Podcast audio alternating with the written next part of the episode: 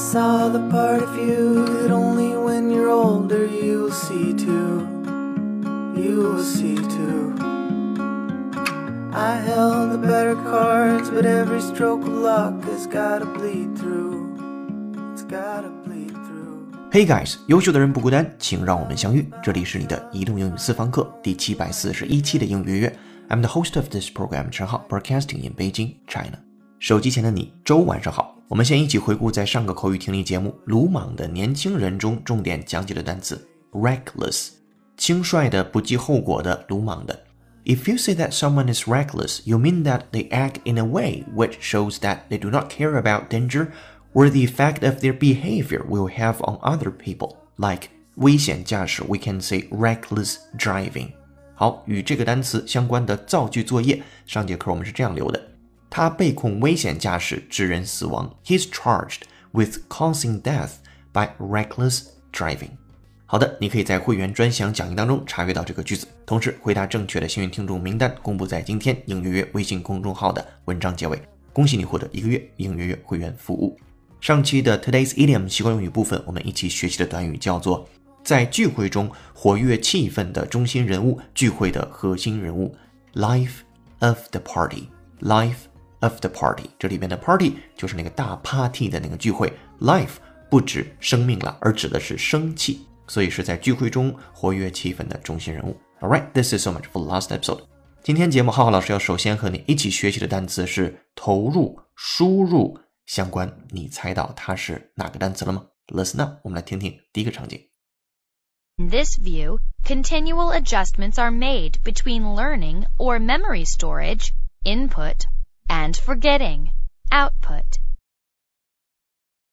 In this view, continual adjustments are made between learning or memory storage, input, and forgetting, output. In this view, continual adjustments are made between learning or memory storage, input, and forgetting, output. 这是一个美音，我们来看细节。 In this view，从这种观点来看，view v i e w 表示观点，在这里边，continual adjustments 持续的调整、调节，continual 持续的 adjustments 调整、调节，a d j u s t m e n t 加上复数的 s are made 被制造出来，between learning or memory storage，把 learning 或者是 memory storage 这个过程称之为 input， 就是大脑呢在学习阶段或者是记忆存储的过程，and forgetting，那么 forget 自然就是 output，就是不断遗忘的过程。回到 input 这个单词上，它是我们今天要重点讲解的单词 input，既可以做名词，也可以做动词，都是表示输入或者是投入的意思。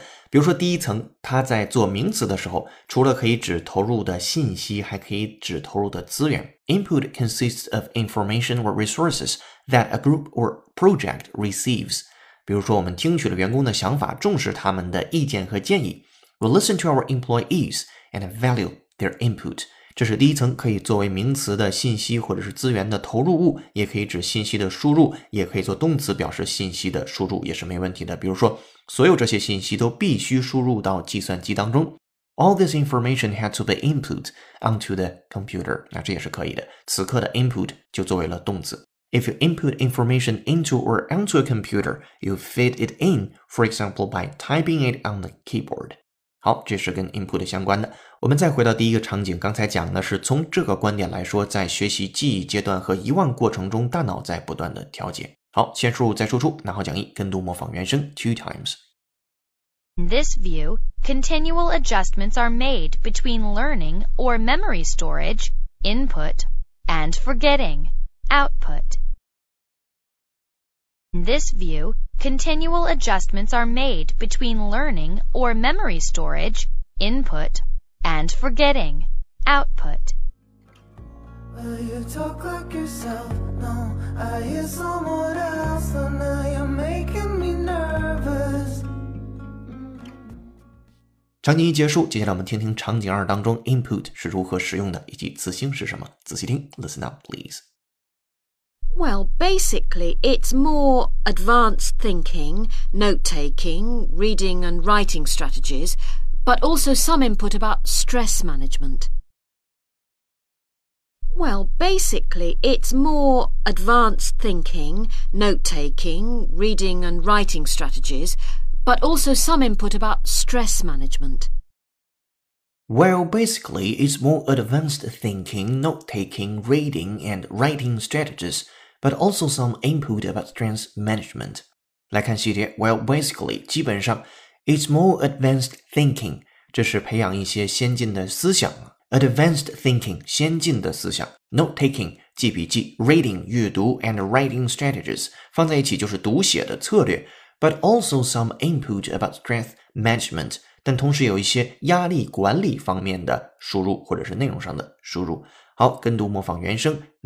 Two times。Well, basically, it's more advanced thinking, note taking, reading and writing strategies but also some input about stress management. Well, basically, it's more advanced thinking, note taking, reading and writing strategies, but also some input about stress management. Well, you look like yourself, but you're somebody else, only it ain't on the surface.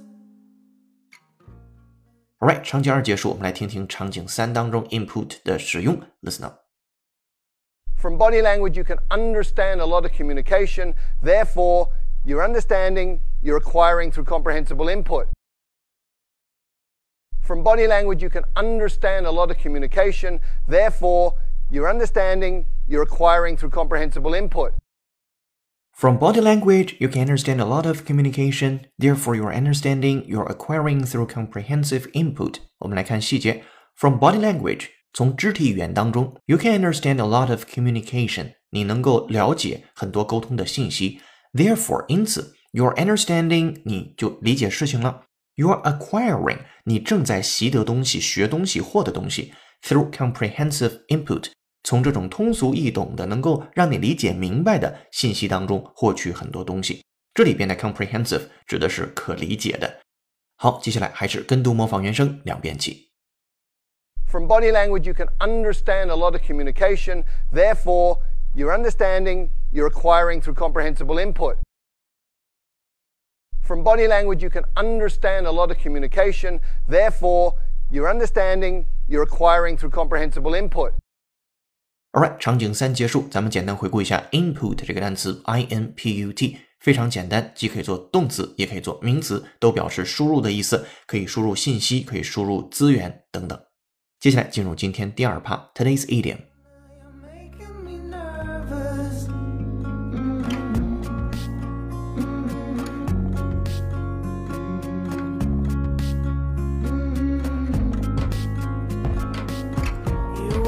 better part 今天的背景音乐是由 Flora Cash 演唱的歌曲《You're Somebody Else》。感谢听友 Eric 的推荐。如果手机前的你有好听的英文歌，或者想让浩浩老师帮你带的话，都欢迎在评论区留言给我们，我们会为你署名播出。这里是你的第七百四十一期应约约，做一件有价值的事儿，一直做，等待时间的回报。手机前的各位老听友，浩浩老师也恳请你在听节目的时候帮忙点个赞，或者是打卡评论一下。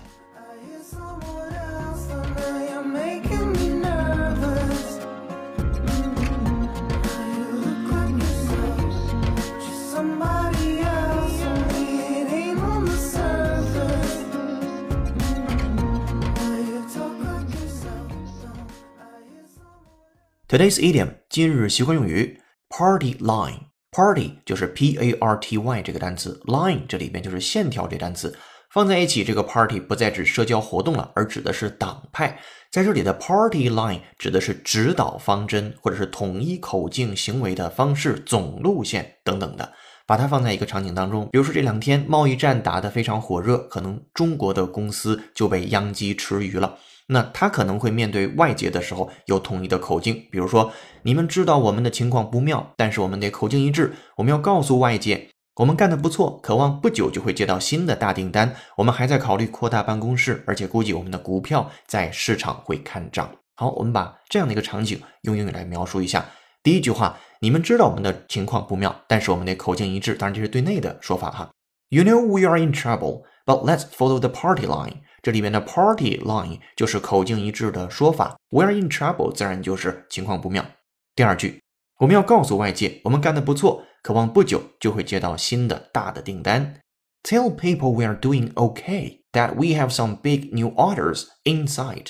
接下来，我们还在考虑扩大办公室，而且估计我们的股票会在市场上看涨。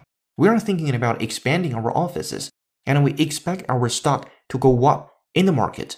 好，这是浩浩老师的分句讲解。接下来有请 native speaker David 帮我们来完整的解读一下。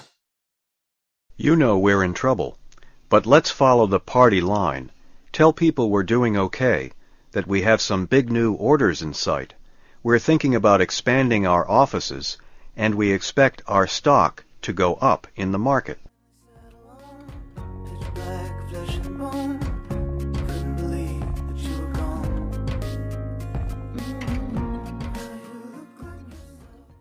All right, thank you, David. 如果你想说的地道，就多做原声的跟读模仿练习。接下来进入最后一趴，结构长难句。这个句子来自于 GMAT 考试，句子难度四颗星。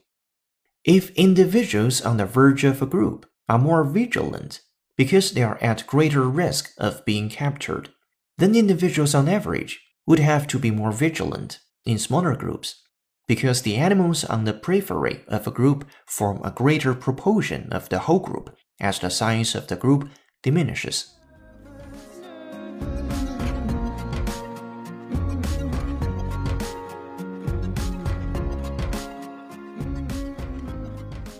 好的，长难句为你朗读完了。对于这个句子的详细音频讲解和整期节目的讲义已经发到会员手中了。今天要给你留的造句作业是如何利用第一部分讲到的 input 这个单词说出下面的句子。他们可能需要听取更多的意见和建议来改善公司的经营。欢迎你在评论区留下本期作业的答案，期待下次的幸运听众就是你。今天在英语微信公众号准备的英语原声视频是北京秀水霸气女店家全英文与老外砍价。微信公众号后台回复关键字“英文砍价”四个字就可以看到这条视频了。这里是你的移动英语私房课第七百四十一期的英语月成功。本期节目由有请文涛、小雨老师制作，陈浩、佳佳老师编辑策划，陈浩监制并播讲。今天节目就到这儿了，恭喜你又进步了。I'm broadcasting in Beijing, China. See you in the next episode. Bye. 哦，对了，别忘了在听节目的时候帮忙点个赞，或者是打卡评论一下。